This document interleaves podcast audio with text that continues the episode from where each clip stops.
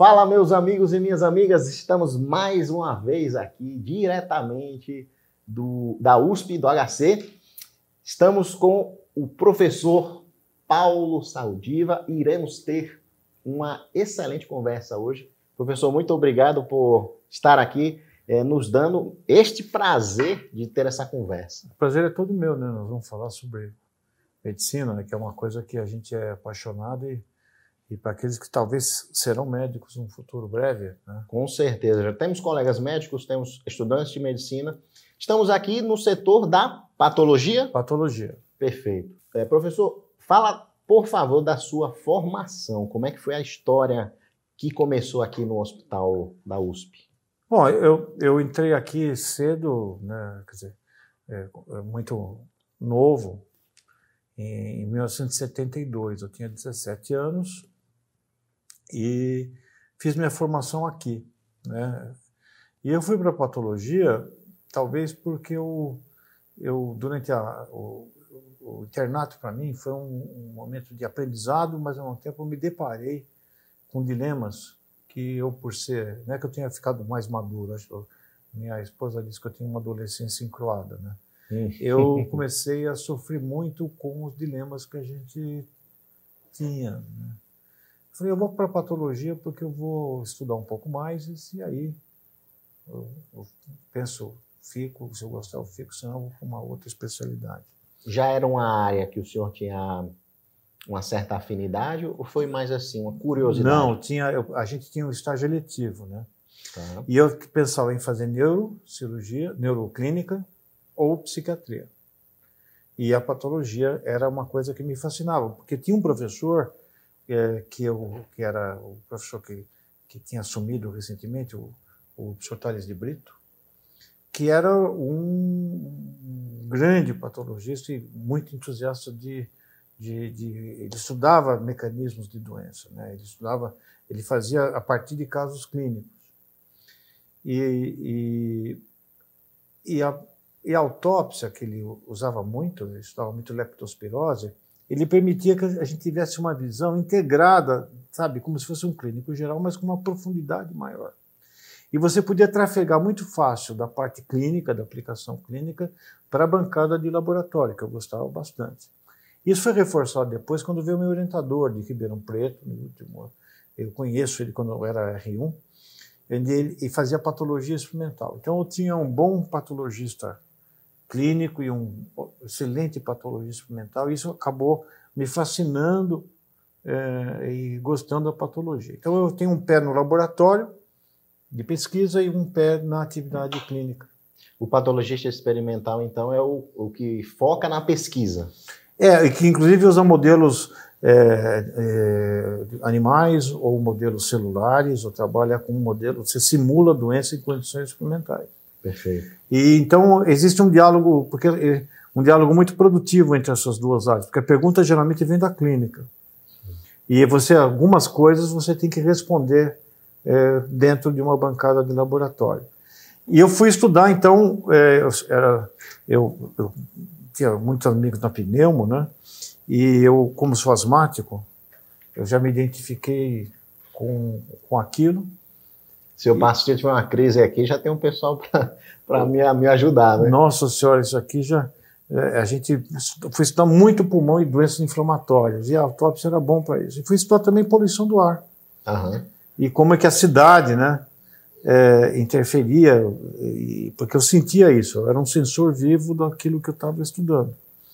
E com isso eu fiquei, então, estudando temas que, que, que, que tomando partido que aquilo que o patologista pode fazer. Então, o patologista hoje, na área cirúrgica, ele vai se preocupar muito de tumor. Mas ficou tão complicado mexer com patologia de tumor que às vezes o indivíduo faz uma. Ele, por exemplo, o indivíduo não faz patologia ginecológica, ele vai fazer mama. Ou, ou, ele não vai fazer. Não, ele não vai fazer uropatologia, ele vai estudar próstata para saber os marcadores específicos do, em benefício da medicina que se personaliza. Sim. Já na autópsia, eu posso estudar coisas que você não consegue estudar, na, é, e são doenças importantes, mas você não consegue estudar em cenário clínico. Eu posso fazer uma biópsia cerebral para saber se o indivíduo tem Alzheimer, ou se ele está deprimido, ou se ele está tá, tá num surto psicótico. Quando se existia os manicômios e havia serviço de autópsia, você não tinha um ferramental molecular para explicar isso agora. Então tem certas complicações, tanto das doenças crônicas, secundárias ao envelhecimento, ou das doenças por imunodepressão, como aconteceu a partir do HIV, depois pela, pelos transplantes, que você encontra situações críticas, que o indivíduo está tão crítico que você também não pode ter. Eh, como é que você vai ter uma miocardite associada à quimioterapia? No indivíduo vivo, não vai funcionar? Não, não vai. vai. Então você tem que ter material biológico para estudar isso, você tem que construir um biobanco disso. Então a gente começou a estudar, por incrível que pareça, aqui no departamento, asma fatal, é, doenças neurodegenerativas e, e, e, também doenças de aorta, de, de, coração, coisas que a gente são órgãos que é, têm muito impacto na prática clínica e cuja patogenia precisaria ser revisitada. Então, é, dá para dizer que é uma, uma especialidade bastante flexível. Né? E é exatamente nesse ponto que eu queria entrar, professor. É, eu me, eu me vejo, às vezes, na pele de alguns colegas que estão em dúvida em algumas especialidades, mas eles não têm um, uma conversa sincera, eles não têm assim um, um contato com pessoas que vão orientar e mostrar para eles as possibilidades. Por exemplo, eu escolhi anestesia é, por uma série de fatores, eu, mas eu tinha pouco contato com anestesistas. Né? É, é, depois que eu entrei na anestesia, é que eu vim descobrir realmente o que é o trabalho de um anestesista. Então, eu queria, eu queria trazer a gente aí na sua memória para a época da residência, quando o senhor ingressou ali na residência, e depois a gente vai conversar sobre as áreas de atuação tá. de um patologista. Para começar, né, que é, uma, que é uma pergunta que é, é, bem curiosa, assim, a patologia, ela é uma especialidade que tem muita hierarquia durante a residência? Não, ela é bem flexível, né? Tem lugares que é, é, é uma especialidade de muita responsabilidade, porque às vezes tem que decidir no, no, no, no centro cirúrgico se você tira ou mantém um órgão. Perfeito. E é tanta responsabilidade que nos lugares bons, é, você tem é, essa decisão é tomada por duas pessoas, geralmente um júnior e um sênior. Às vezes você está no centro cirúrgico, faz aquele exame de congelação, né, que você tira um fragmento, congela e olha, e você transmite isso para alguém à distância para saber se, se você está lá mesmo, porque você não tem como colocar de volta. E eu sei muito bem disso aí, porque eu sou daquelas pessoas que fica do outro lado, aqui esperando o patologista ir lá no microscópio fazer os cortes do congelamento para dizer tira o órgão é. ou mantém. Isso. E agora por controle de porque você pode errar pouco.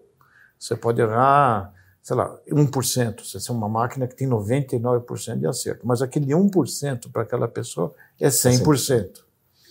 Então o, o, o, o patologista ele também ele, ele, ele tem essa área, ele pode trabalhar como praticamente de tudo.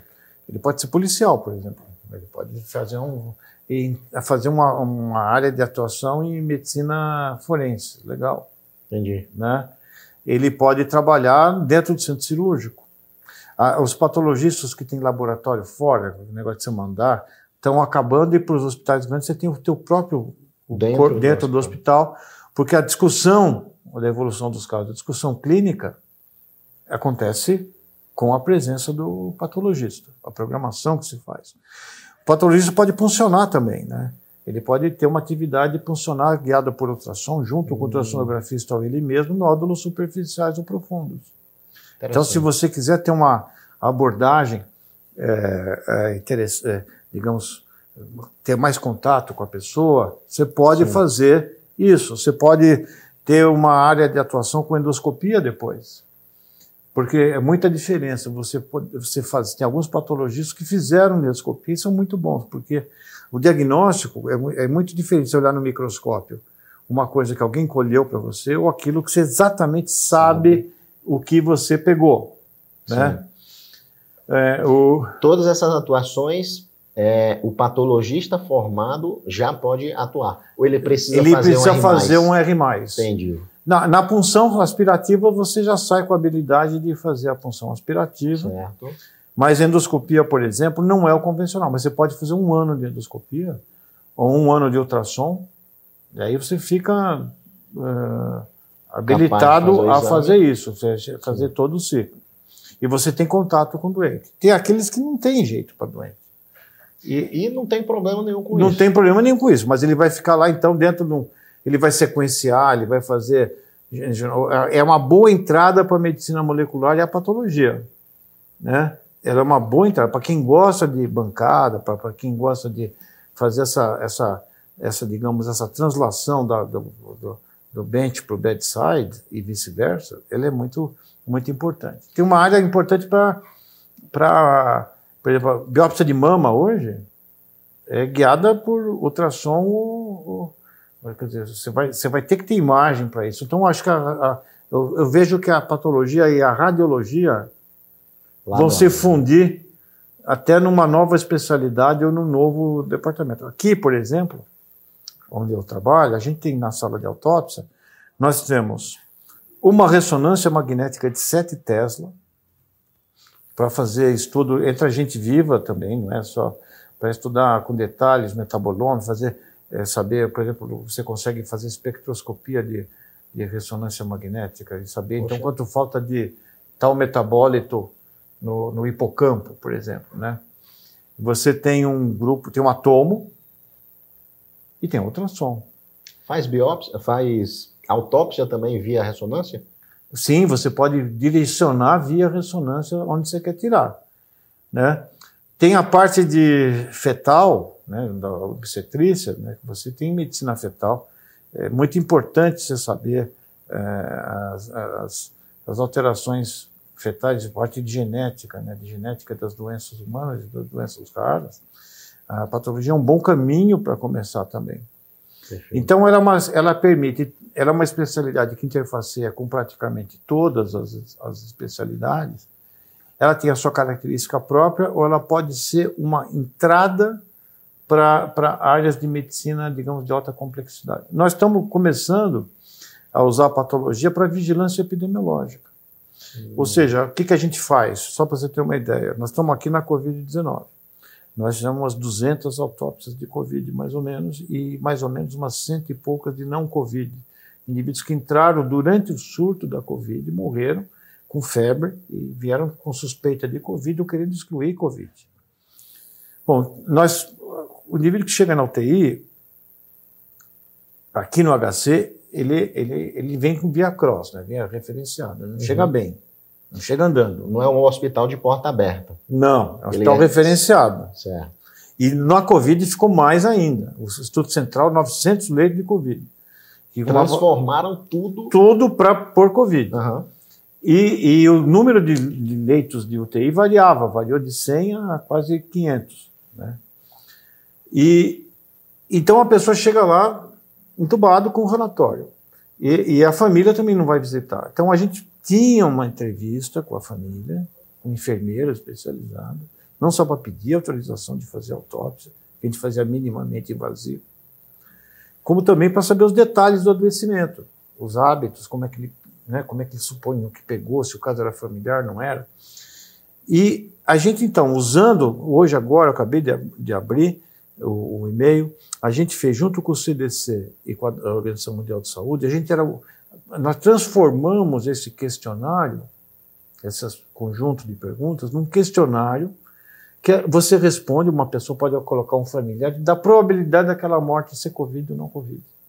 Acabou de ser aceito esse artigo agora, como se fosse, então, você ir para lugares que não fazem PCR, não faz estimar a probabilidade daquelas mortes serem Covid ou não. Isso chama-se autópsia verbal. E a gente usa autópsia para validar. Quer dizer, é como se estivesse levando uma sala de autópsia para o campo, ou literalmente voltando, levando para o campo. Quando você pega um ultrassom, um conjunto de pinças de biópsia, e pode levar para a sala de autópsia numa numa mala uhum. e fazer autópsia para investigar surtos de doenças eh, que estão ocorrendo em, em áreas regionais. Então a patologia tem é, é, é, muito e é um bom instrumento de ensino também, porque ela, ela, ela, ela é parte fundamental. A biologia das doenças é muito importante na formação geral do médico, E a patologia Sim. é um grude, é uma, é uma membrana, substância fundamental amorfa que une as disciplinas básicas com as áreas é, clínicas. Então, exato. com isso, você consegue ajudar muito. A, na nossa faculdade, a patologia é importante nessa transição. Para você ver, né? geralmente a visão que a gente tem é, é o patologista ali no laboratório observando o microscópio. Basicamente é isso que as pessoas pensam quando a gente fala em patologia. Mas existe aí essa gama inteira de, de áreas de atuação e essa questão de, ah, eu, eu, eu, prefiro ter contato com o paciente ou não prefiro ter contato, também é algo que você pode escolher fazer dentro da patologia. Pode. não, até... é, não, é, não é a regra, porque a maior parte das pessoas que vêm para a patologia já estão saindo dessa área. Sim. Mas, olha, até na autópsia, por exemplo, eu converso com as famílias antes. Tem um contato. Tem um contato. Aí eu vou ter que explicar depois. Você tem coragem de fazer uma autópsia, entregar para a pessoa um, um pedaço, cara, né? Você vai falar tromboenjeito e obliterante, e a pessoa vai saber o que, que é. Vocês vão ver que uma pessoa, a morte, pela densidade emocional que ela coloca, desperta vários sentimentos além da dor da perda da pessoa. Desperta primeiro um sentimento: será que eu fiz tudo? E se eu tivesse feito aquilo? E se eu tivesse notado aquilo? Então, ou, ou, então, será que ele foi tratado adequadamente? Isso são geralmente cargas que a pessoa tem, que ela coloca e que ela não precisaria ter, porque eu posso garantir que 99,9% dessas situações são absolutamente irreais. É simplesmente um peso que você colocou. Uhum. A segunda pergunta pode acontecer comigo, ou com alguém que eu da família. Eu sou familiar, né? Isso. Eu tenho alguma relação genética. Tem uma relação genética, ou então eu vou me contagiar com isso. Eu vou fazer, né? Ah, e e, e essa, essas duas coisas, né? É... Acho que tem um sentimento de curiosidade para saber o que foi mesmo. Você quer saber o que é, você fica com uma pulga atrás da orelha, mas, por outro lado, a autópsia está emoldurada por valores pela agressão do corpo. Por isso que a autópsia minimamente invasiva, às vezes, é a única alternativa possível por questões religiosas. E você pode estudar muita dinâmica familiar, sabe? Você, você vê, então, como eu mencionei, dor, culpa, algumas vezes você vê alívio, porque a pessoa estava sofrendo, né? É, ou estava com o indivíduo acamado há muito tempo, a pessoa estava lá e falou, putz, descansou finalmente, e até a indiferença, sabe? As pessoas que estão, tem muita gente sozinha e, e, a pessoa vem reclamar um corpo como se estivesse indo no poupa-tempo renovar a carteira de identidade. Sem sentimento nenhum. Sem sentimento nenhum. Então, a gente, eu tenho usado muito as autópsias eh, também para estudar a cidade. Pega uma escara, um indivíduo, uma escara de decúbito e pessoas acamadas. Não é só a idade, o tempo de evolução da doença e tal. A capacidade da família. Você acha que todo mundo compra caixão, ou colchão casca de ovo, tem Sim. um cuidador? Então, isso é. Você começa, então, a gente está cartografando essas escalas, sua, sua gravidade, é um serviço grande, e fazendo a cartografia disso para saber aonde você tem que implementar medidas de, apoio para o paciente acamado. Então você vê que a patologia ela permite um, uma, um elenco enormemente grande. E na área de inteligência artificial, processamento de imagem, hoje a patologia é uma das áreas mais ativas nessa área de você quiser trabalhar com computador, desenvolver produtos, é, é uma das áreas que mais dialoga, e aqui a gente dialoga porque a gente tem as imagens radiológicas, as microscópicas e macroscópicas. Então, você quer validar um algoritmo de diagnóstico radiológico, você tem um padrão ouro para calibrar seu algoritmo. Que é a microscopia. Que é a microscopia e a macro. E o senhor acha que esse papel da, da, do robô, né, da tecnologia, que é uma pergunta que o pessoal de vez em quando me faz, qual é a sua opinião sobre isso, professor? Ah, o, o patologista, o radiologista, ele vai desaparecer daqui a alguns anos, né? Ele, ele vai mudar, ele não vai desaparecer. Então, como é que funciona hoje? Né? Você tem bons sistemas de imagem que fazem um screening. Né? Aí isso vai para patologista para confirmar. Exatamente. E depois você tem um sistema de eh, checagem a mais. Então você pode ter, é, que é um sênior. Né? Que é aquela checagem dupla. Dupla, né? E, e agora, e a mesma coisa vai acontecer para radiologia. Você vai precisar de menos radiologistas e vai ter uma hierarquia, mas a, a, a, a decisão pessoal, a, experiência ainda vai contar. Concordo. Mas mesmo nas áreas clínicas, veja bem, quando o modelo de educação médica que a gente herdou, e essa faculdade foi a primeira do Brasil que adotou o modelo do Flexner. Para quem não lembra, a medicina nos Estados Unidos estava muito ruim na virada do século 18 para 19 para 20. O progresso estava na Europa, estava na, na Alemanha com o Koch, estava na França com o Pasteur, estava na era assim, é, e a medicina americana estava engatinhando. Tinha centros de excelência. E eram uhum. todas escolas privadas, né, praticamente. Então, o, o, o, o pessoal que, que trabalhava, né, o, o, como é que chamava a, a fundação, vai, vai, vai cair, o, que era um magnata das estradas de ferro, né? ele, ele chama um professor, o Abraham Flexner, para fazer a, a, avaliação. Ele tinha feito um programa de avaliação das escolas é, médias dos Estados Unidos, dos schools, pediu para avaliar a qualidade dos cursos médicos. E, e ele, então, teve o dinheiro e o tempo para é, visitar todas as escolas médicas nos Estados Unidos, que eram mais ou menos umas 80. Era médico ele? Não, professor, professor, professor, professor educador. E ele usa, e ele avalia, e usa, ele, ele, o irmão dele era professor na Johns Hopkins, né? E ele usa a régua da Johns Hopkins para comparar, e ele percebe então que as faculdades boas eram faculdades que tinham a exposição à melhor ciência do tempo, do, do, é, com cadeiras básicas. Né? Uhum. Depois tinha uma, dois anos de supervisão no, no, de, de, aprendizado clínico e depois um hospital onde eles pudessem praticar sob supervisão. E aí monta os três, dois anos de básico, dois de, de, de e dois anos de internato. Bom, esse modelo vem e era possível nos, na, na, virada do século é, 20, ele publica isso, o relatório Flexner, né? E, e só que, e, como as faculdades eram privadas, ele não era normativo, mas ele te, o, o, pessoal leu aquilo, não vou mandar meu filho para ir numa faculdade que é ruim. E, e, teve o efeito colateral de fechar muitas faculdades que, que aceitavam mulheres e negros. Demorou 70 anos para corrigir isso aí. Nossa Senhora.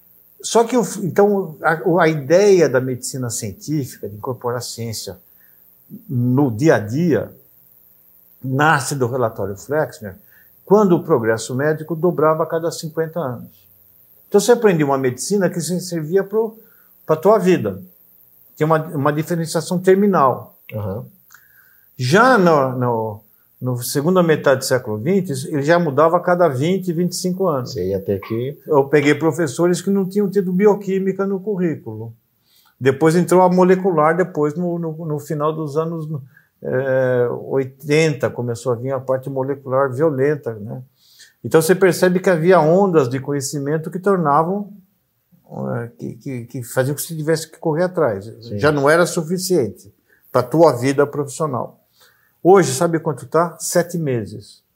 Já tem novidades. Dobrou em sete Nossa. meses. Então, significa que algumas disciplinas que você teve no semestre passado já tem conceitos que não valem. Sim. Então, você vai ter que, inclusive, lançar algoritmos de diagnóstico e de síntese, por isso, é, usando algoritmos de, de inteligência artificial.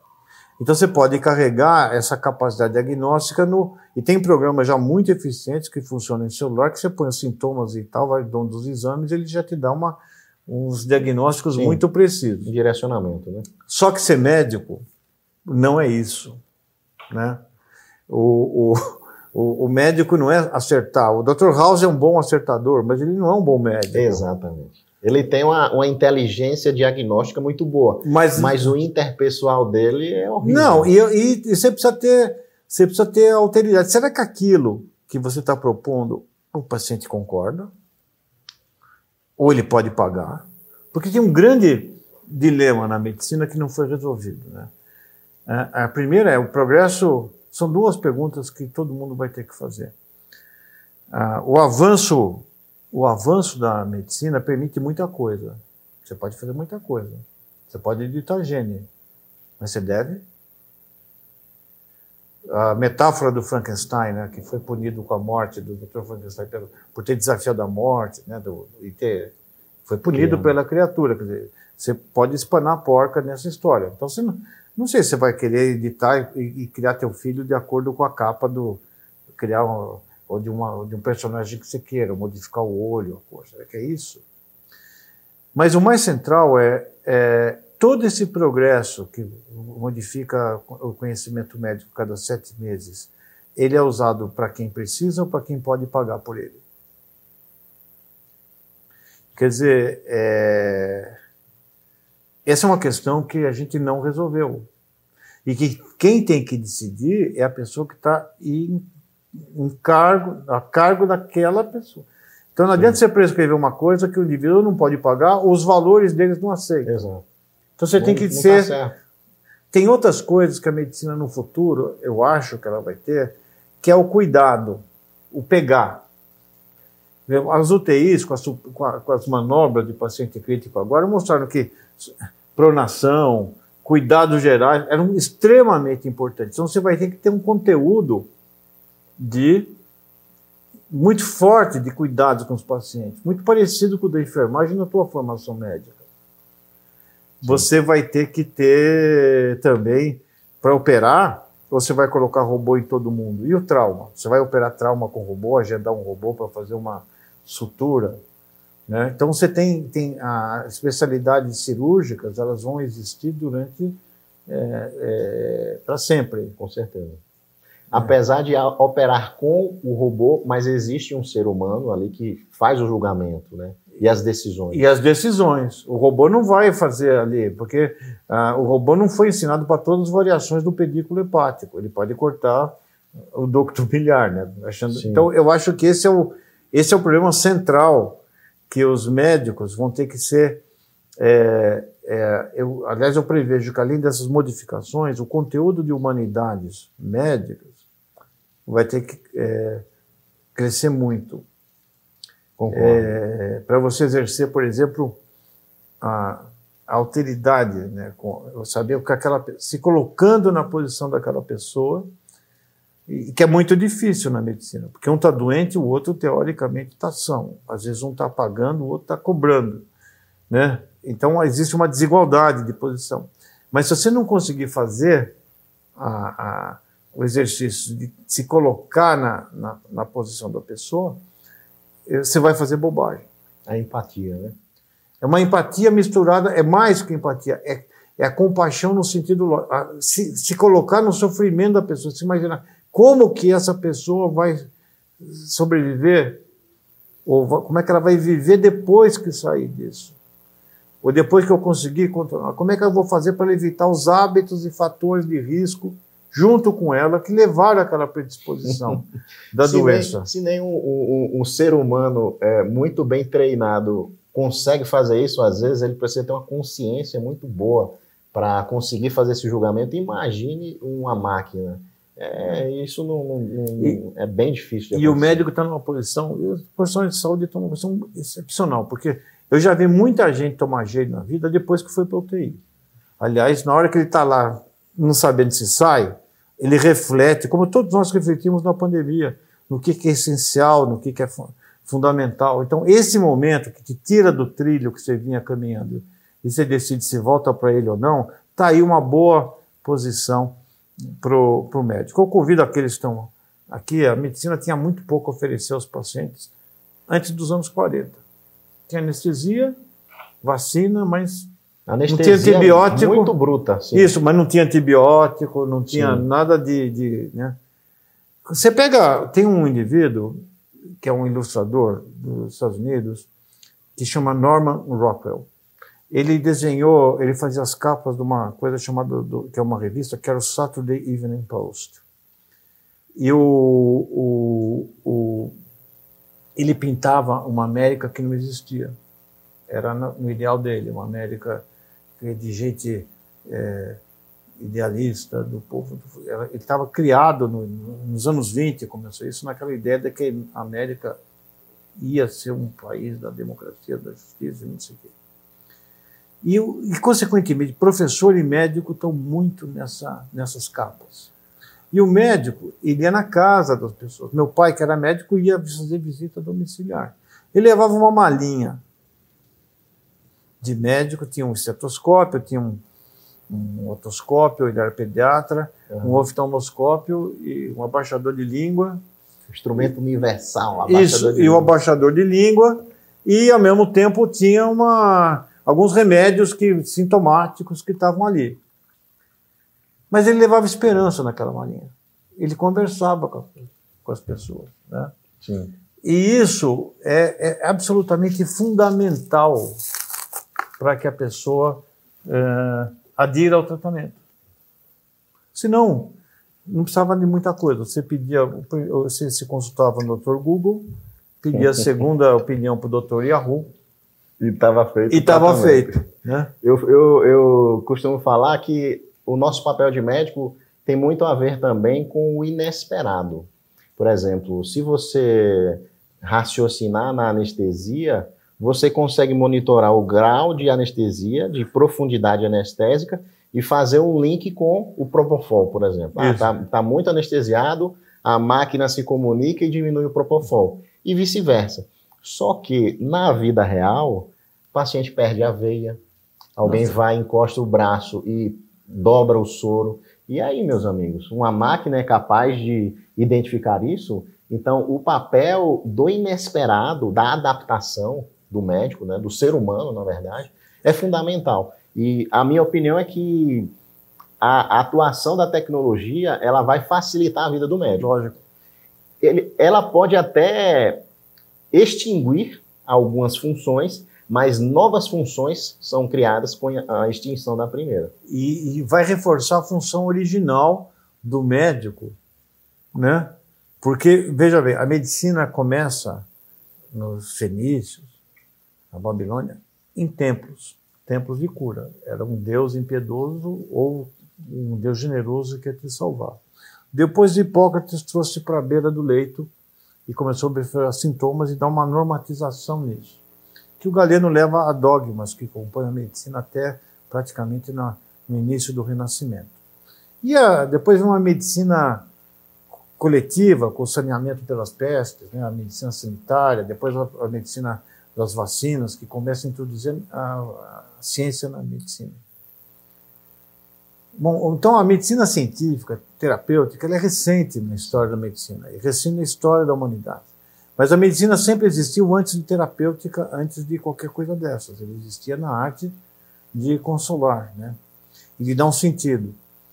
E, e, e a gente divide essas fases da medicina, da, digamos, da religiosa, da mística, a, a, digamos, a lógica filosófica do Hipócrates e a ciência né, cartesiana, é, e exclui, mas elas estão, a pessoa não se exclui quando a pessoa está doente, como eu falei, ela vai no Dr. Google, vai no Dr. Yahoo, para depois falar com o médico. Quando ela tem uma doença grave ou com alguém que ela ama, ela vai procurar dar um sentido para por que, que isso está acontecendo comigo. Ela vai filosofar. Isso é uma, o que, que isso significa na minha vida? Ela vai refletir sobre seus próprios valores. E, ao mesmo tempo, na hora do aperto, ela vai para a igreja. Ela vai procurar consolo. Então, a gente dividiu artificialmente a medicina nessas fases, mas o ser humano continua exatamente o mesmo. Então, ela vai fazer com que a atuação do médico cientista mude, mas do médico, na sua função, se reforce, tenha mais tempo para isso e tenha que prestar mais atenção para isso. Veja, é, eu falei que a patologia era variável, né? tinha Sim. várias possibilidades. A medicina é infinita. A medicina você pode fazer, você pode ser missionário, lá no Médico Sem Fronteiras, você Exato. pode ser policial, você pode ser historiador, fazer história da medicina, você pode ser químico, é, você pode ser físico, pode ser bombeiro, né, salvando gente em resgate, você pode ser sociólogo, vendo as bases sociais, você pode ser político, fazendo política de saúde, e dá tempo até de ser médico também. Por isso que a medicina, você tem muito pouca desistência dela porque você, ela é um caminho que interfaceia magnificamente entre as ciências exatas e as ciências humanas. Talvez ela seja mais humana das exatas e mais exata das humanas. Mas tudo que envolve o espírito humano tem uma área de ligação com a saúde. E a medicina tem um papel importante na determinação da saúde. Perfeito, professor. Tivemos aqui uma, uma aula de história, né? Um pequeno resumo aí. E voltando, professor, para o dia a dia do residente da patologia. Como é que começa esse contato, né? Como é que a gente se insere? Digamos que eu, eu queira ser um patologista. Eu escolheria primeiro o caminho mais fácil de saber a patologia, de se, se ligar, tem, é uh, ele acompanhar ou um patologista no hospital, que ele, onde tem hospital escola, onde está, a rotina para saber. Mas aí você vai ver, geralmente no hospital, predomina a versão cientista do. Por exemplo, você, dependendo do hospital, você vai. Vamos, vamos sair aqui do HC, vai no Hospital uhum. do Câncer de Barreto. Né? Uhum. ele chega, tem um movimento oncológico grande, ele vai ver que o patologista vai nas reuniões anatomoclínicas, ele vai nas reuniões clínicas para decidir caso, ele vai, quando vai discutir a terapêutica ou diagnóstico, ele está lá discutindo, dando o pitaco dele, nós chegamos nisso com agulha, dá para ir, por punção percutânea, por, decide condutas. Ele vai receber o material, vai olhar o material, já vai tentar fazer o diagnóstico. Se não conseguir, ele vai usar métodos moleculares para fazer o diagnóstico. E depois ele vai ver os marcadores de vulnerabilidade das diferentes opções terapêuticas para aquele estadiamento. Como é que, qual a marca de, qual a, o esquema, se é convencional, se não é, para que, que aquela droga, aquele conjunto de células, presumivelmente vai responder. Certo. Tem um outro grupo de patologistas que são os que fazem autópsia que aí você vai ver, em vez de você ler o livro de biologia molecular, você vai ler os, o Harrison, o Cecil, o, o Goodman Gilman e o Guyton. Livros de, de, de mecanismos de doença. Aí você vai ver a patologia como estudando as, as repercussões sistêmicas da, da, da doença. Né? E se você gostar de filme, você vai ver um patologista forense. Embora, infelizmente, no Brasil, a medicina forense ficou para trás, porque ela está ligada à polícia. Uhum. É, desde o tempo do Getúlio Vargas, a, a, a, a, patologia forense, a patologia de medicina legal era uma disciplina médica. Depois ela vai para a Secretaria de Justiça, para o Ministério da Justiça. E depois ela vai para a polícia.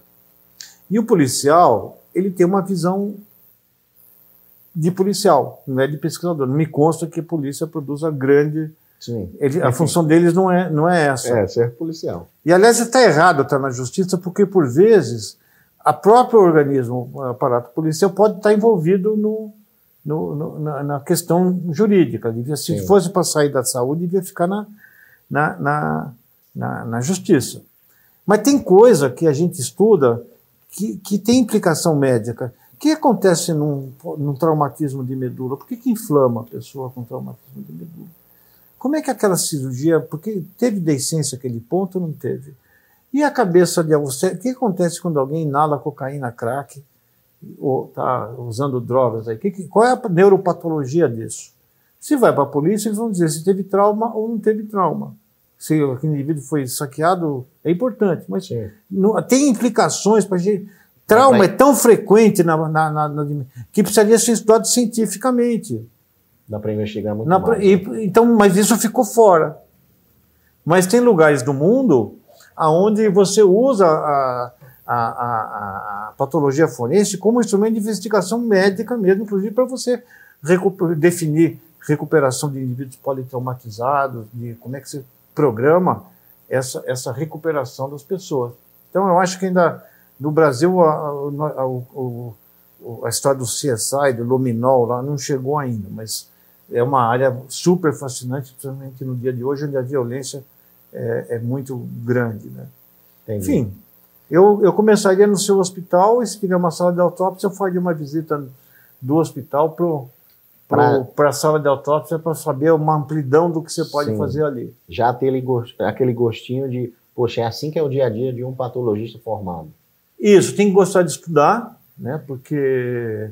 E tem que estudar tudo. Eu, eu, eu que fui mais para a área de uma. Eu faço uma especialidade que é pulmão.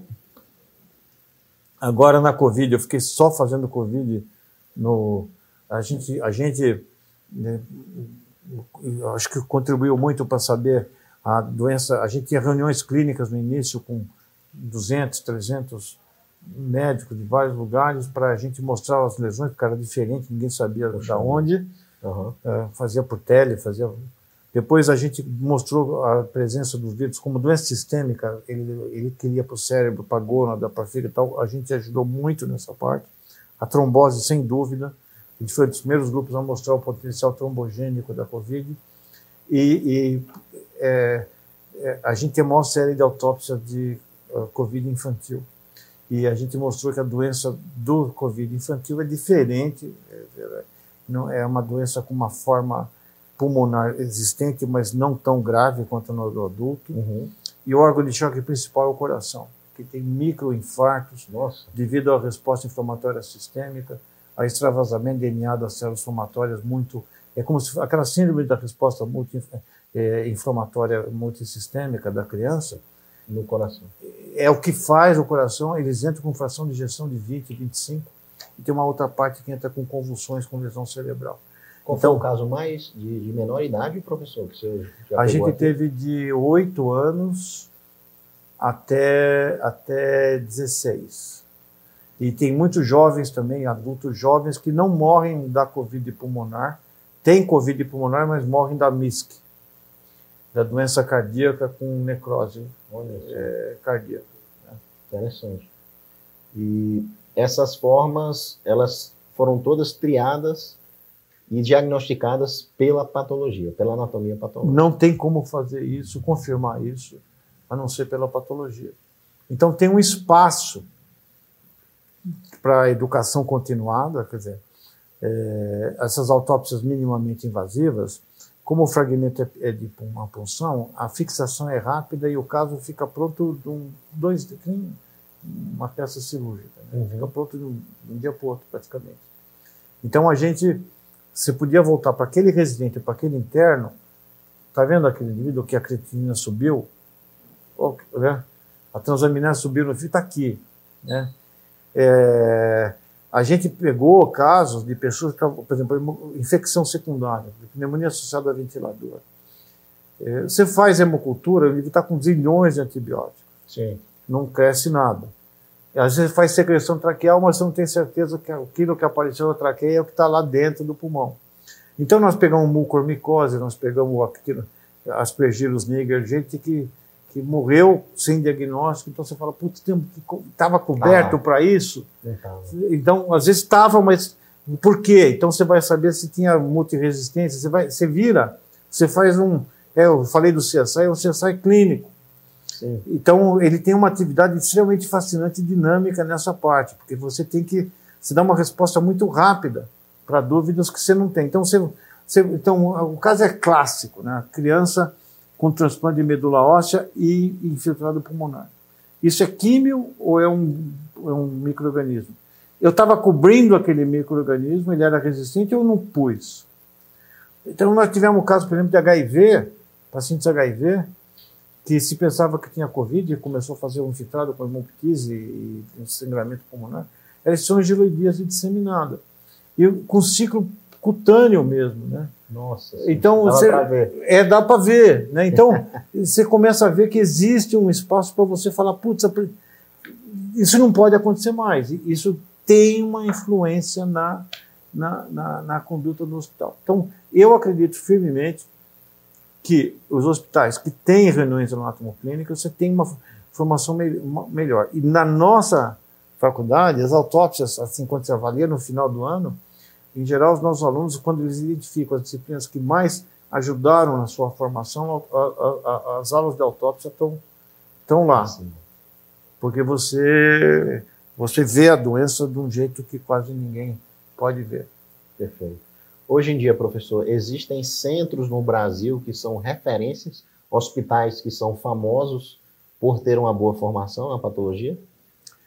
Eu diria que o, o, o, existe sim, existem vários programas de formação de, de bons de patologia. Nós temos no Nordeste, nós temos dois, o Ceará Recife, que eu conheço bem, Uhum. mas tem outros, tem o, o- você tem em Salvador, um bom serviço de formação de patologia.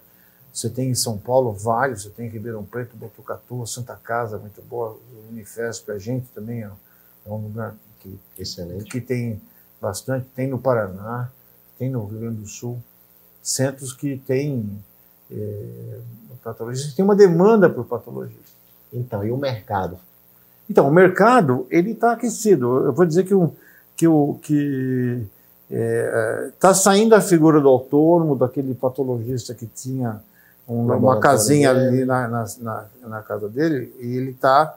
A não ser cidades de médio porte que ainda comportam isso, mas antigamente você tinha os patologistas da cidade, né? Uhum. fazia Papa Nicolau, aquelas coisas desse tipo. E ele está migrando para um profissional que vai trabalhar em um hospital terciário.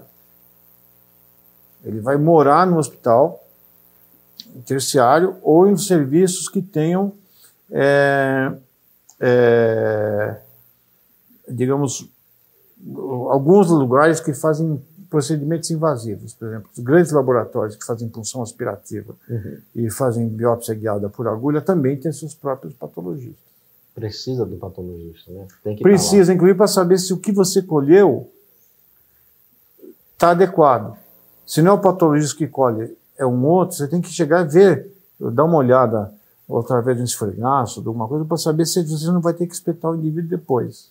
Até para dizer que foi um uma coleta que deu errado. Que deu errado. precisa repetir o exame. Então, por isso que eu estou prevendo, a gente até começou aqui na, na faculdade uma discussão que não está preliminar de fusão das especialidades, radiologia e pato. Então, você faz um nivelamento, você aprende as duas coisas, depois você escolhe uma área de atuação no último ano, você vai especializar numa ou no outro.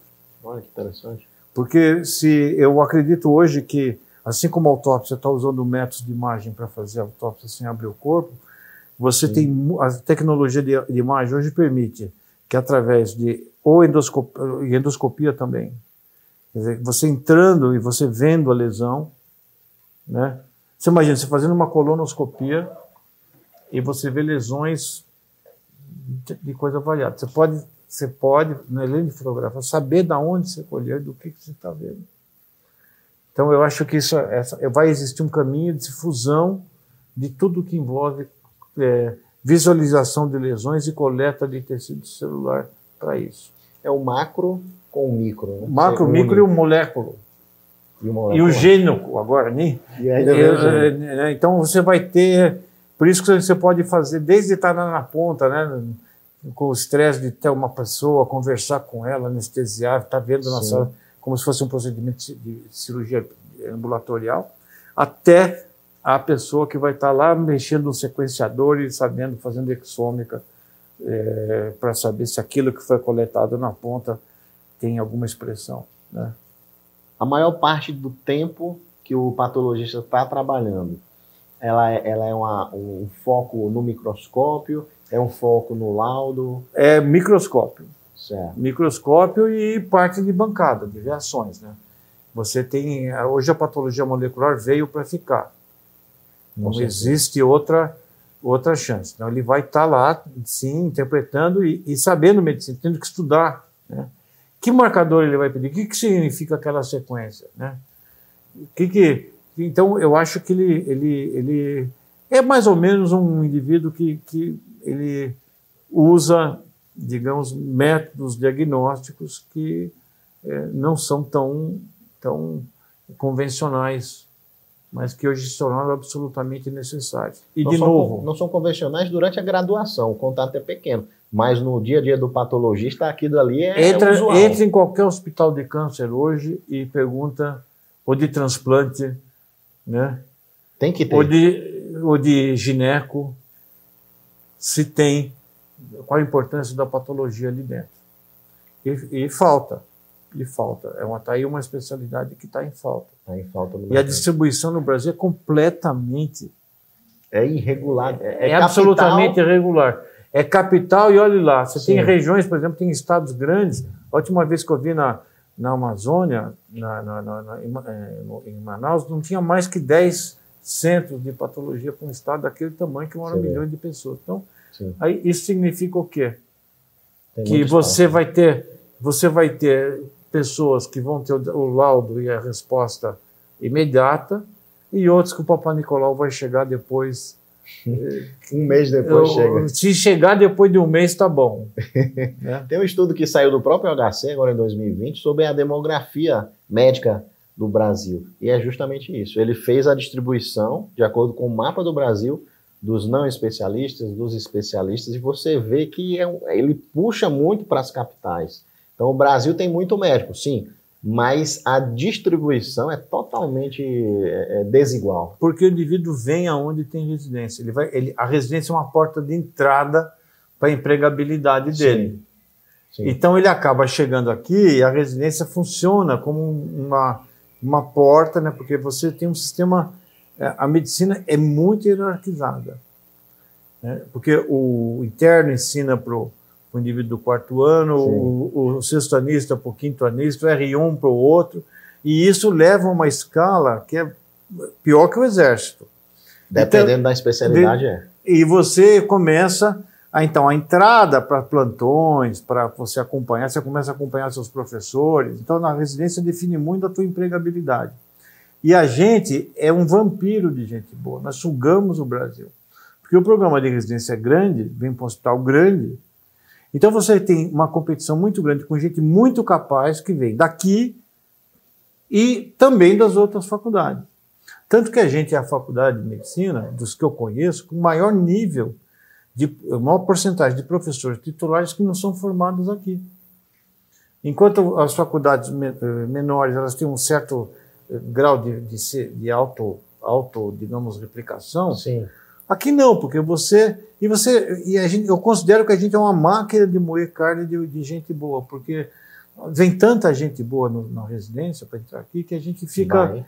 vai pegando e vai e, em vez da gente estar tá cumprindo o nosso papel de voltar, né? A Paulista faz isso muito melhor, porque a Paulista por estar ligada no sistema federal, ela ela, ela, as pessoas que estão, docentes das outras universidades federais têm muito a fazer pós-graduação na Paulista. Uhum.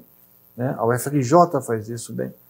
A gente não. Aqui a gente, o pessoal, o pessoal, é, cada, cada faculdade tem uma tem uma cara, tem uma cultura. Não estou criticando, mas a gente, como como o mercado médico de São Paulo é muito aquecido, é isso. A absorção, a absorção é, é grande e Exato. o ganho é grande. O pessoal chega, ele vai ele, ele não vai voltar para o lugar dele. Ele se, ele, se ele tiver uma boa oferta aqui, ele vai ficar aqui. Foi o que aconteceu comigo. Pois é, é isso que acontece. Eu acho que a gente devia ter um jeito de, de modificar, ter sistemas que, que colocassem isso. Eu acho que podia ser um programa tipo pós-graduação, que tem aqueles programas inter, de, de inter, de, de parceria, você poderia ter, fazer isso. Mas hoje, pela regra, o, o exame de, de, residência ele é aberto para o Brasil, Brasil, inteiro. inteiro exato. Né? E a gente também se beneficiou muito quando a gente começou a usar o Enem na nota, que era só FUVEST. Uhum. O que aconteceu? Com o FUVEST a... era o vestibular da, do da USP. Da né? USP. Sim. Agora não. Agora você tem o Brasil inteiro concorrendo com isso. Né? E, e, e, você sabe que eu, eu até brinco que a gente, é, é, quando foi aquelas sondas buscar vida inteligente em outros planetas, né, ela fotografou o Brasil. E sabe que há fortes evidências de vida inteligente fora da USP. Isso causou para nós uma surpresa. E fora de São Paulo. Né? A gente falou, já, já, que só tinha sabido aqui. Mas Graças tem... a esse o, o fotógrafo satélite. Aí. Exatamente. Gente foi uma surpresa para nós. Né? Isso é. diminuiu um pouco a nossa energia ególica, a energia que vem do ego, Sim. que é, que é uma, reno... uma energia renovável, é, sustentável e também Sim. insuportável. Né? Que aumenta cada vez Aume... mais. Nossa, né? é alto, não acaba nunca.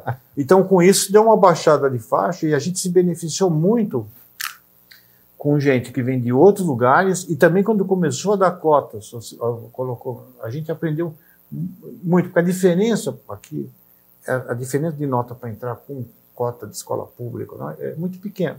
Uhum. O indivíduo que é bom no Capão Redondo, ele é muito bom.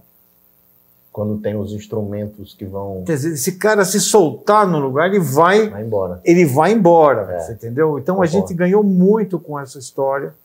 E, mas só que pagamos um preço, porque vão- a residência nossa é maior que a graduação, é muito maior que a, a graduação. Nós temos 180 alunos por ano, nós temos quase mil residentes por ano. Então é quase cinco vezes maior. Mais cinco Bem vezes. maior. Então você soma, você pega uma- um grupo grande de jovens, de quase mil médicos por ano que entra aqui, e que a gente fica altamente selecionado, e você Sim. então fica se. fica. eh, não- nem valoriza direito à competência. É, eu, eu acredito que seja um dilema muitas vezes pessoal, porque você está num estado, no, no momento da sua vida que você quer focar no profissional e você fez a residência num grande centro e quando você está finalizando, o pessoal, ó, Tiagão, vamos trabalhar comigo ali, pô. É isso. Vamos ali pro, pro Eu não hospital, estou tô fazendo precisando. juízo de valor, estou dizendo que o sistema é injusto, no sentido. é, a gente contribui involuntariamente para que ele permaneça. que ele permaneça cada vez mais concentrado. É isso. E eu até, eu até dou essa dica para algumas pessoas que me perguntam no direct. é, a questão da volta, porque tem muitas pessoas que querem fazer a residência e voltar. E aí eu costumo falar que o, lo- o local que você escolheu fazer a residência, você vai fazer um, um- um circuito de amizades e de Networking, oportunidades, um networking ali absurdo. Então, você tem que ponderar. Será que se eu vou para um grande centro e fizer um networking muito bom lá, é, vale a pena eu voltar sem nenhum networking? Ou se vale mais a pena eu fazer a minha residência perto ou no local que eu quero voltar ou residir ou ter a minha vida? Então fica, fica esse, esse- essa reflexão aí para cada um. Às vezes para você é mais vantajoso você ficar no hospital que você quer morar ali perto da sua cidade e fazer esse network naquele lugar. Depois você faz complementações com pós-graduações, você estuda por fora, enfim. Ou se você quer ir para um grande centro e fazer essa volta depois super capacitado, e aí você aproveita, faz doutorado, Isso, faz uma que- residência muito bem é, é, é, avaliada, você volta com todas as armas na mão, mas sabendo que vai ser ali aquela volta, às vezes você vai ter que começar a fazer as amizades, né? Vai ter uma ajuda aqui, outra ali, mas já teve colega meu que voltou, ele fez na USP Ribeirão, voltou com residência de anestesia, é, fez, fez dor e também doutorado, mas passou três, quatro meses penando para começar a engrenar o trabalho, né? Mas ele sabia disso, já era conscientizado por ele. A minha volta vai ser mais sofrida, mas eu vou aguentar e conseguiu engrenar. Hoje está muito bem. Pois é, isso é, são opções que você faz. Agora, eu tenho muita confiança na, na teleeducação médica. Né? Essas barreiras, que funciona demais. é, essas, eu acho que teleeducação, teleassistência em algumas especialidades e principalmente segunda opinião formativa. Nós tivemos um exemplo muito grande na pandemia aqui. A UTI respiratória, você deve conhecer o pessoal do Carlos Carvalho, da Carmen Valente, que tá- Sim. né? Eles todos fizeram doutorado aqui no laboratório. O Carlos é meu colega de turma e fizeram toda a gente fazia função pulmonar de rato. E toda essa pessoa da pneumo se formou aqui. Quer dizer, fez residência na- na- na- nesse, nesse pedaço aqui. Eles começaram com a pandemia a fazer parcerias com algumas, quase 60 UTIs de vários lugares e começou a passar visita. Né? Você consegue passar visita à distância. Olha, isso, é- isso é maravilhoso, viu? E a mortalidade Não, é- Caiu. sem dúvida, isso eu não tenho dúvida.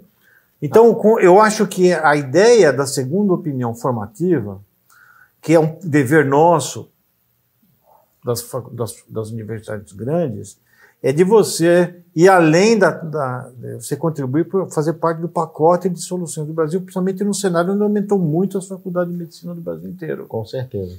Então você vai ter que ter o papel. O momento de discutir se vai abrir ou não vai abrir já foi. Isso Já não abriu. volta mais. É, já abriram. Não volta mais. Então, agora, como é que você faz frente a esse desafio educacional? Na minha opinião, você tem que, eh, nós temos que participar ativamente da formação e a contribuir e produzir conteúdo ou fazer como foi feito na pandemia, você assumindo, então, pondo gente que teve o benefício de estar no lugar que tem mais movimento, mais recurso, mais experiência, e dividir isso. Perfeito. Porque eu acho que a nossa a empatia tem que ser feita não só em termos de pessoas, mas de pessoas, mas entre nós. Né? Então, o momento do Brasil exige isso. Sim. Eu acho que a telemedicina vai ajudar muito, inclusive, para fazer chegar benefícios aonde não vai chegar nunca, a não ser que exista uma carreira de médico de Estado, coisa que está longe de acontecer ainda. E eu acrescento mais essa questão da segunda opinião, às vezes até pra, só para confirmar. Você isso. tem um colega ali, não, é isso mesmo, o caminho é esse. Eu tenho, eu tenho uma comunidade, professor, chama Comunidade Intube, que basicamente é um grupo de médicos que a gente fica discutindo casos durante o dia. E a maioria deles são casos para confirmar. Às vezes o colega ali, ele, ele precisa de uma segunda opinião para dizer, não, o eletro está com supra mesmo, pode trombolizar que está na hora certa, manda bala. É isso. E isso com certeza altera o desfecho daquela pessoa, que Nossa. às vezes ia passar em branco. E à medida disso, você vai, você vai contribuindo e compartilhando e aprendendo, porque quem fizer isso aqui Sim. também aprende. Então não é uma via unidirecional, é uma via bidirecional. Acho que o momento agora é, talvez esse fosse. Por isso que eu tenho. A gente falou de muitas dificuldades, né? Às vezes das dificuldades que a gente encontra, mas a minha geração, por exemplo, ela tem uma série de frustrações. Eu imaginava que o mundo que a gente ia. Eu imagino, trabalhava com poluição, ambiente, na uhum. patologia uhum. ambiental que a gente ia entregar um mundo muito melhor e não entregou. O mundo hoje, sob alguns indicadores, ele, ele ainda deixa a desejar. E a gente fica meio frustrado e às vezes transmite isso para os mais jovens. Entendi. E eu acho que a gente não. Acho que a gente tem que deixar de ser um velho rabugento assim e começar a transmitir esperança, né? E, e porque isso é o, é o, momento agora. Se você fizer tudo by the book, sozinho o que é esperado, não, nós vamos ter uma sociedade de formigas. Que, pelo que me sabe, formiga não criou civilização. Ela era é uma sociedade organizada, mas sem a utopia do novo. Eu acho que a gente está discutindo isso aqui agora. Perfeito, professor. É, com relação àqueles tempos lá de início de carreira, o que é que, que, é que o senhor menos gostava durante aquela, o finalzinho da residência ali, ou o trajeto da residência mesmo? Pessoalmente, coisas do Pessoalmente, do senhor, sim. Eu eu senti falta de mais contato com pessoas.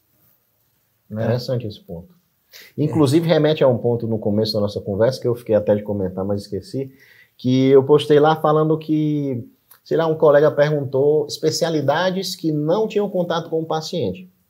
E aí um colega lá, ele falou, esse daí tem que levar um puxão de orelha e voltar e fazer tudo de novo. Aí a minha resposta foi, meu amigo, você está sendo pouco empático com o seu colega, porque na medicina tem espaço para tudo. Se você quer ter extremo contato com o paciente, você terá, passará 10 horas em consultório, atendendo, rodando ali pacientes, conhecendo histórias novas, mas também existem as pessoas que querem ter pouco contato com o paciente. É, e aí eu citei a patologia, desculpe interromper ah. o senhor, é, anestesia um pouco também, e a radiologia. E você sentiu essa necessidade de ter mais contato, mesmo escolhendo uma, uma especialidade que é dita que não tem tanto contato assim. Tem, é, eu vou explicar por quê.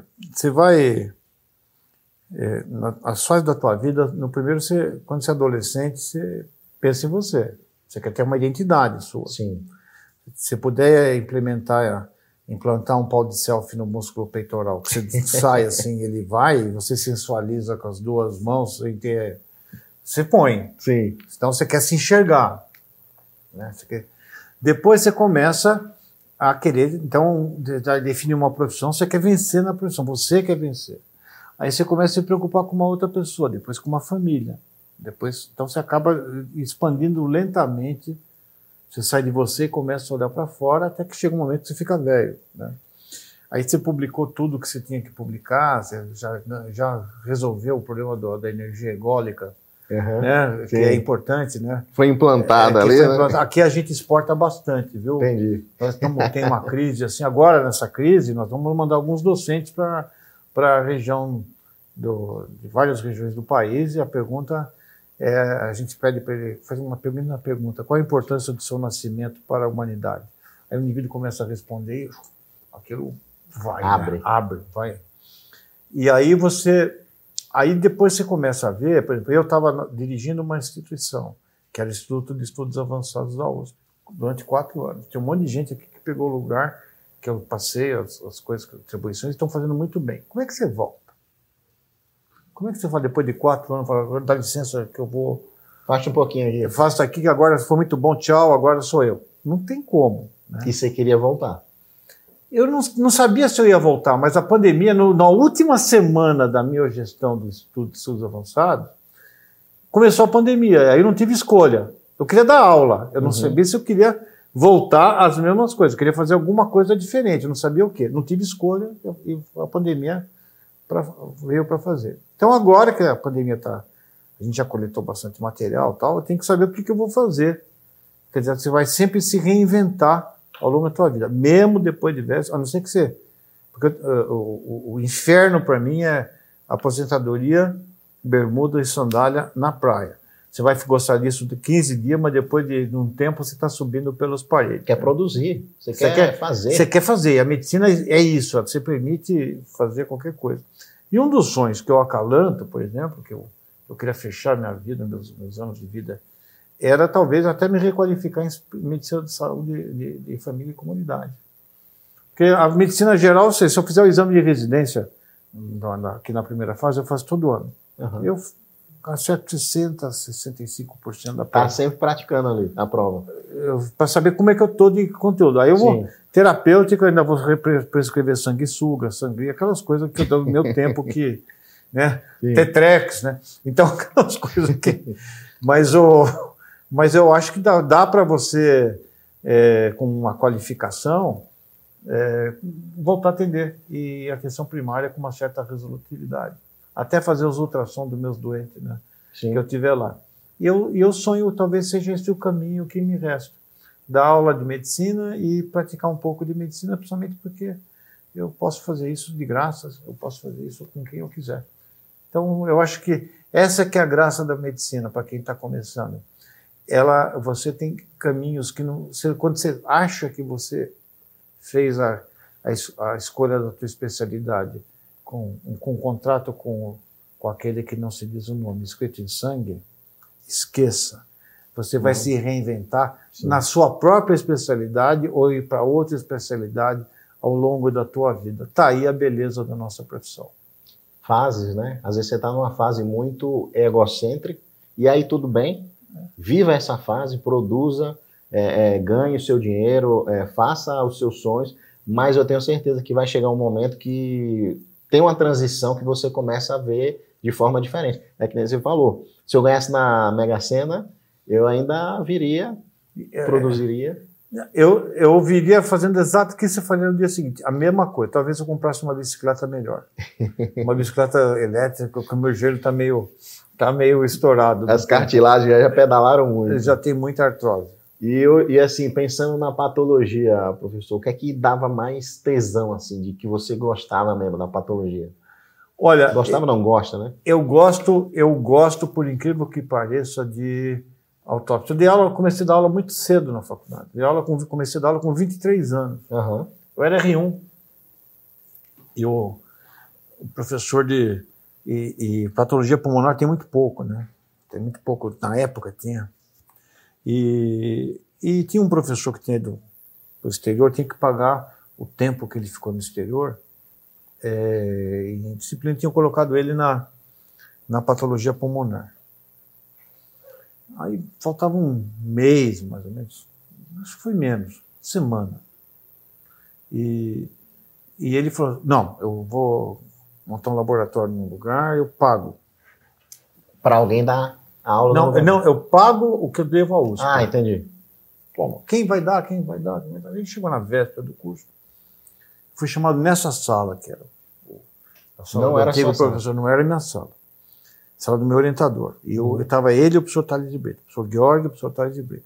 Olha, é, você, eu já estava fazendo o início das discussões de caso de pulmão, com, que eu gostava de pulmão, e o professor da pneumo da, que estava começando a residência também, era tudo da, da, minha turma, a gente começava a estudar os casos de pulmão. Mas nós sabemos que você estuda pulmão, você gostaria de dar aula de pulmão para graduação? Eu falei, putz, uma honra, não sei se eu consigo. Quando que é? É amanhã à tarde. Então. E aí? aí? Naquela época a aula era no quadro, era. Quadro, slide, slide. que você tinha que fazer e retroprojetor. Né? Certo. A vapor. E aí, para fazer? Aí, aí, e não tinha internet. Era no livro. Sim. Eu aqui, a, a biblioteca não fechava, fiquei, varei a, a, a, a, madrugada com a responsabilidade. Fazendo aula. Olha Fazendo aula. que interessante. Você pegar uma missão dessa. Mas assim, na época você sabia que iria abrir um, um belo de um caminho. Ou Não! Foi na. Não, é que rodou. eu, eu gostava da aula. Aham. Eu falei, vou lá. Eu, eu, pô, eu comecei a dar aula com gente que convivia comigo no Atlética, no centro acadêmico. Quer dizer, Entrou assim, eu conheço. É, então, eles são mesmo gente que estava ali, né? Então foi uma honra para mim. E a, a partir daí, eu, eu, eu, inclusive, eu- por incrível que pareça, eu fui professor homenageado na formatura daquela turma que eu não sabia nada. Que você iniciou as aulas. Comecei as aulas, né? Olha então, o, o, o, eu, eu gostava da aula, quando tinha que dar aula, eu adorava isso. Né? Eu, E foi a, a residência inteira com essa a responsabilidade. residência inteira, não larguei mais. A patologia pulmonar, fiquei dando aula, deu Perfeito. certo. E dava aulas na patologia geral. E depois eu montei um curso, ainda na residência, que chamava Última Visita. Que tinha um professor de clínica médica, que era hoje professor de titular, mas que era residente de clínica médica. Uhum. E a gente pegava um caso para discutir com autópsia de corpo presente, sem saber o diagnóstico. Era um mistério. Era um mistério. Nós não sabíamos o que ia ter, nem eles. Então a gente discutia as hipóteses, levantava, depois fazia autópsia num grupo pequeno. Isso virou. Na hora ali. Na hora. Nossa Senhora. E o, o- isso era um grupo pequeno, daí começou a vir gente, vir gente, nunca teve frequência, a gente começou a transmitir isso da sala de autópsia para um anfiteatro para fazer. Isso foi a base do curso de patologia geral, que, que, que, digamos, é que, aquela disciplina que, que faz lá. Então é uma, é, uma, é, uma, é uma coisa que você tem que estar preparado, inclusive, para errar. Para é. errar, né? ninguém sabia. Porque ninguém sabia. E aí, já aconteceu? Já muito. E aí a gente montava o que o indivíduo tinha que estudar a partir dos achados da autópsia.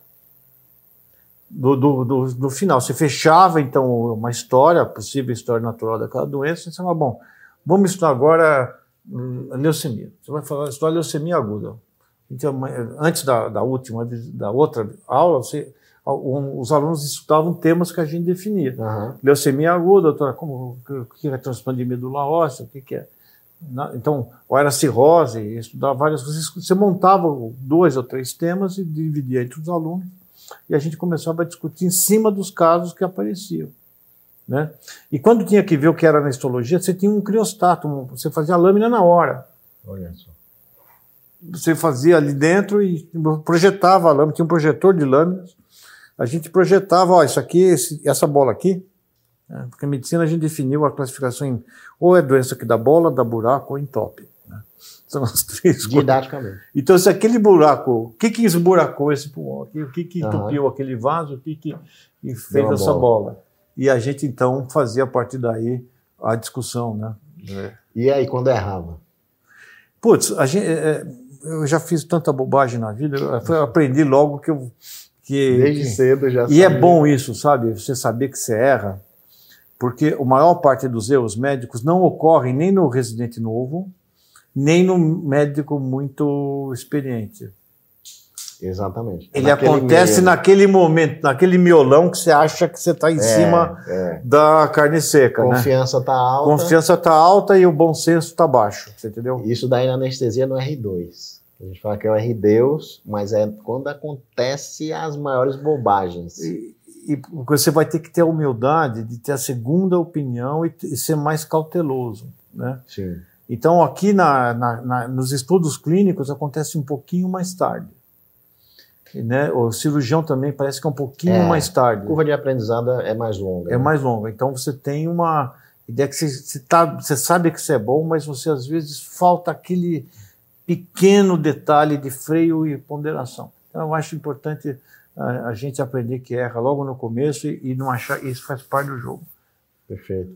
E aí, com esse, esse braço educacional que o senhor desenvolveu desde o começo, quando acabou a residência, Eu- houve um convite? Não, eu fiz a pós-graduação, eu comecei a trabalhar na SVO, fiz a pós-graduação eh, muito rápido, eu, eu acabei a residência em 80 e 82, Tá. 81, 69, oit- né?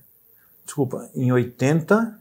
Residência. Em 83 eu era doutor, em 86 eu era livre docente. Foi um atrás do outro. E, e, e virei titular muito cedo. Eu virei, eu, eu virei, teve um concurso de admissão aqui, eu trabalhava no HC como, como, é, como médico do HC e no SVO. Uhum. Que é colado aqui, né? Que é colado. Aqui não, é na própria faculdade. Tá. E aí a gente, é, eu fazia, e, e a gente estava montando um laboratório de poluição, passava aqui o dia inteiro, então eu, fazia, eu sempre fiz questão de me manter médico. Eu gostava muito Clínica. de pesquisa, mas eu queria saber medicina para poder dar aula de medicina. Uhum. Né?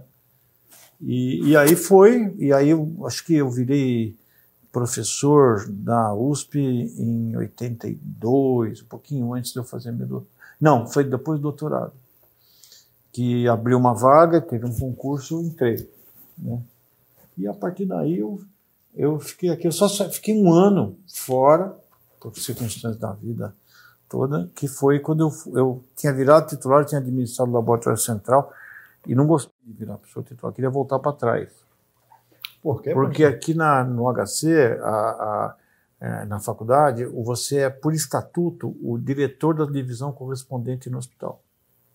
Você é professor da disciplina, que é o USP, Uhum. mas o HC é do Estado. Mas tem um, você é naturalmente o diretor Da área da área correspondente. correspondente ao HC. Eu administrei o Central, que tinha um laboratório enorme. Quando, você, quando o senhor virou. Titular no dia seguinte, dois dias depois eu era diretor. Era diretor. Do Aí- hospital. da parte Da do- da, patologia. da patologia clínica, a gente tinha patologia Hum. clínica e cirúrgica. O professor de tinha um professor de patologia cirúrgica foi para patologia clínica. E aí, não, não foi, não, não agradou. Não, foi bem. O, o laboratório se certificou, a gente melhorou indicadores, melhorou o faturamento, fez tudo isso. Certo? Só que tinha virado um burocrata, ele tinha saído da minha essência. Gostava da aula, de fazer pesquisa e ver doente. Eu não fazia mais Entendi. nenhuma coisa e outra.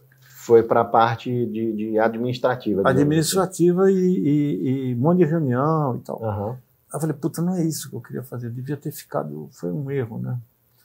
E você passa de um jovem promissor para pro, pra- porque faculdade de medicina não é geralmente um, uma sociedade de adoração mútua, né? Ela tem É. conflitos em todo lugar. De concorrência mútua, muitas vezes. Bom, também no Vaticano, você acha que antes de sair aquela fumacinha branca tem uma é, bela de uma tem uma bela de uma coisa. Então, todo, quanto melhor o lugar, mais competitivo, maior a agressividade. E eu tinha saído daquela reserva ecológica, né?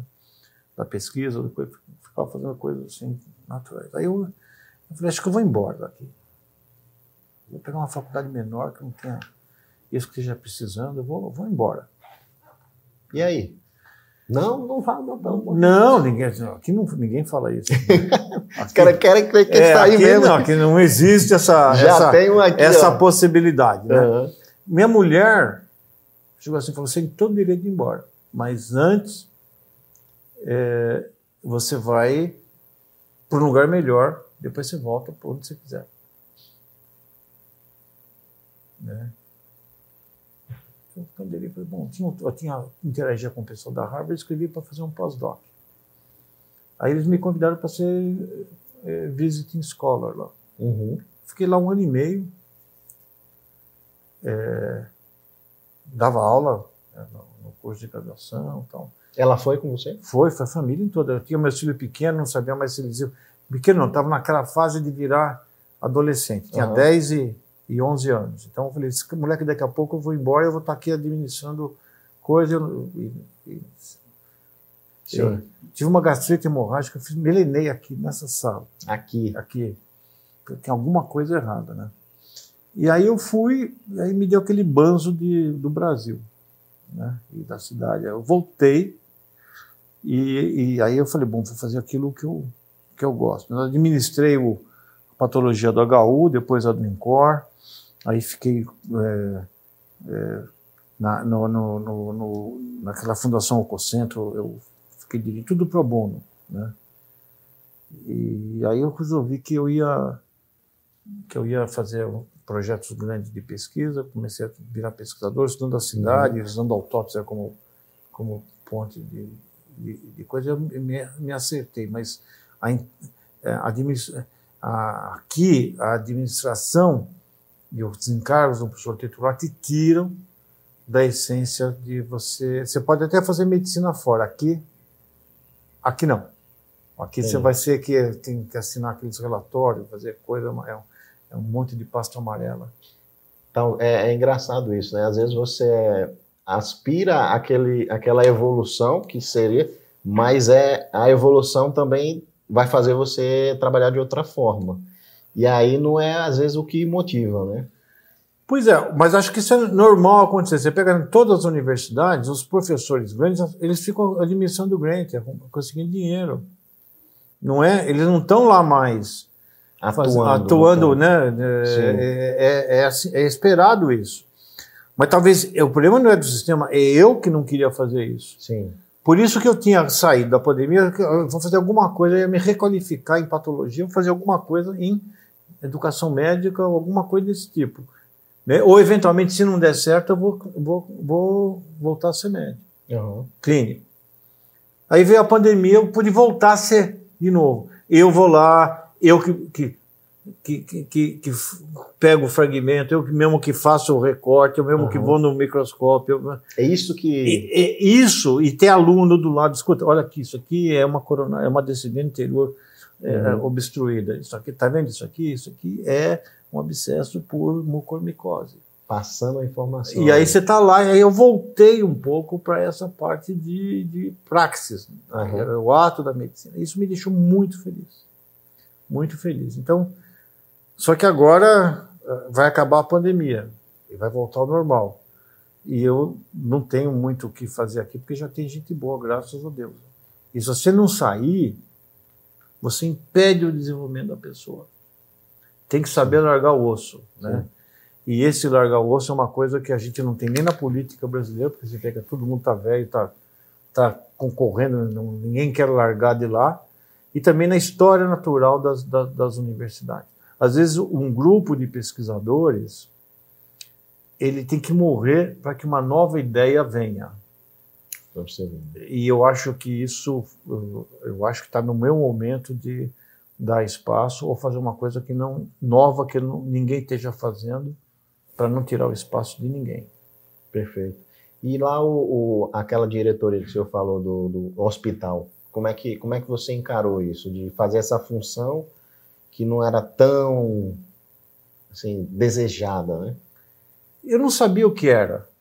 Veja, eu não era nem representante da congregação, eu, era, eu tinha conseguido me manter. Veja, eu vim de uma família de médicos, meu pai era um médico muito bem sucedido. Ela... Ele é pediatra. pediatra. Médico muito bem sucedido. E eu já tinha vivido a vida da, da digamos, de ganhar quem tinha ganho dinheiro com a medicina era meu pai. Uhum. Então eu tive uma infância privilegiada. Não era um rico, mas a gente, eu tive o privilégio da boa educação, Sim. de tudo que eu tinha. Então eu não tinha aquela aquele negócio. Aí quando eu cheguei aqui, eu vi um negócio assim, eu vou, eu vi um negócio diferente na medicina. Eu vou fazer medicina acadêmica, porque eu quero ter a liberdade de fazer aquilo que eu quero. A vida acadêmica ela tem uma vantagem. Você tem uma carga horária, uma coisa desse tipo, mas você decide o tema que você quer fazer. Se eu quiser estudar, eu já fiz, chega uma época que eu fiz só patologia vegetal para ver o efeito da poluição na planta. Eu posso, eu posso fazer isso. Uhum. Tenho essa liberdade. E os teus alunos te desafiam com temas novos que você nem pensou. Então Sim. você não tem rotina. Eu falei, eu vou fazer esse negócio. Eu, ia, eu queria fazer uma carreira universitária, trabalhar com pesquisa e ser médico. Então, a patologia, fez perfeita para isso, ela foi desenhada perfeita para isso. Mas a, a, a, é, se eu fico o tempo todo, o que, que acontece em geral nas faculdades? Né? O professor vai ficando velho e não sai. E não sai. Isso cria um hiato. Sim, de décadas. Que às vezes é de décadas. Sim. E se ele não tiver tendo gente que ele foi formando e dando responsabilidade para eles, esses caras, quem é bom não fica. Exatamente. Ele vai procurar o caminho dele. Não vai crescer mais. Então não vai crescer mais, eu vou procurar um outro caminho. Sim. Então eu acho que esse, essa parte do largar o osso, e esse foi a crise que aconteceu. Quando o Vital Brasil, o que aconteceu com o Butantan? Passou décadas até descobrir. Quando Oswaldo Cruz morreu, o que, que aconteceu? Eu não estou falando que eu sou o Vital Brasil nem o Oswaldo Cruz. Pelo amor de Deus, eu tenho espelho uhum. em casa. A gente sim. tem um espelho mágico aqui, né? Sim, sim. Agora, o, o que aconteceu com o Manguinhos teve uma crise. É um padrão que existe, que a gente percebe. E, e a pessoa, todo mundo se acomoda ali, as novas lideranças não têm capacidade de, de funcionar. E essa oxigenação é absolutamente necessária para que as instituições sobrevivam. Né? E eu acho que, que eu, eu aprendi isso com o meu orientador, que fez isso. Ele chegou para mim quando eu tinha a idade certa, 40 anos. Assim. Uhum. Você, agora eu vou sair, você vai fazer isso aqui, eu vou fazer uma outra coisa para você poder, senão você não vai para frente. Então, essa foi uma das grandes lições que eu tive na vida: largar o osso. Perfeito. Professor, nossa conversa está excelente. É, eu acho que tudo que a gente trouxe aqui, não apenas da patologia, mas a forma que você pensa, é, é, os princípios, toda essa questão de, de, encarar a medicina como algo construtivo, como, como algo que vem agregar, e o nosso papel na medicina é fundamental expor isso aqui para todo mundo. É, eu, acredito que essa conversa com certeza engrandeceu o seu, os seus conhecimentos aí dos nossos ouvintes ou dos nossos telespectadores. Queria agradecer ter esse prazer de vir aqui na sala do senhor, de estar aqui nesse ambiente, né? Um ambiente que você vê que, que tem história aqui dentro, história de muitos anos. E com certeza quem, quem escutou deve ter adorado. Se o pessoal quiser acompanhar o trabalho do senhor, professor, tem alguma rede social? Algum, algum eu, eu escrevo no Face alguma coisa, eu, eu, não tive tempo nesse tempo, parei todo. Eu tinha uma. Eu punha no YouTube alguns temas que não estavam no currículo. Uhum. E talvez eu volte agora quando. É uma das ideias, né? Você poder produzir material para a escola. Eu acredito que a abrangência do senhor é, vai ser bem, bem maior. Eu, eu só queria deixar uma mensagem para vocês que estão ouvindo, né? Com certeza. Bom, a, a, a, quando a Margaret Mead, que é uma grande antropóloga, perguntaram para ela o que, que marcava o início da civilização humana, ela não escolheu nenhum objeto. Ela escolheu, dizem isso, ela nunca escreveu, mas isso é uma tipo lenda urbana. Né? Uhum. Que ela, na aula que ela dava, ela falou que foi encontrar um fêmur de um indivíduo um fêmur pré-histórico, com uma fratura de fêmur consolidada. Quer dizer, o indivíduo, o ato de cuidar do outro era uma marca da essência civilizatória. Eu já acho, eu antecedo isso. Eu, nós, diferentemente dos primatas, né, a gente foi crescendo esse cabeção, né, e tendo que andar e coletar. Então, para a gente andar melhor, diminuiu o pé, reduziu a bacia, uhum. mudou a marcha. Então você imagina uma cabeça cada vez maior com uma pelve cada vez mais estreita. Então, reproduzir. Como é que você vai reproduzir? Então, Sim. É uma, uma primata dá luz em 30, 60 minutos, a cabeça não roda, ela já pega e acabou. A gente não, nós tivemos que abaixar o osso do sacro, fazer a cabeça dar aquela virada e demora 12, 14 horas você não consegue dar parte sozinho, porque a cabeça da criança vira para trás. Então, isso pressupõe, desde o Neandertal até os primeiros sapiens, o parto é assistido. A profissão mais antiga, a profissão mais antiga do mundo não é a que vocês estão pensando, é parteira, é o cuidador. Então, o ato de cuidar dos outros, na qual a medicina é um dos paradigmas, é o ato mais nobre e é essencialmente civilizatório. Então, a, a, a medicina e o ato de curar, ele está presente em todas as culturas e temos uma missão para além dos nossos doentes. Nós temos uma missão de contribuir para a melhoria do país. E os médicos podem fazer isso muito pela sua capilaridade, por conhecer a realidade do nosso povo, como outras profissões talvez não consigam ter. Boa sorte na profissão que vocês escolheram e sucesso. E na medicina, sejam felizes. Cuide de vocês também.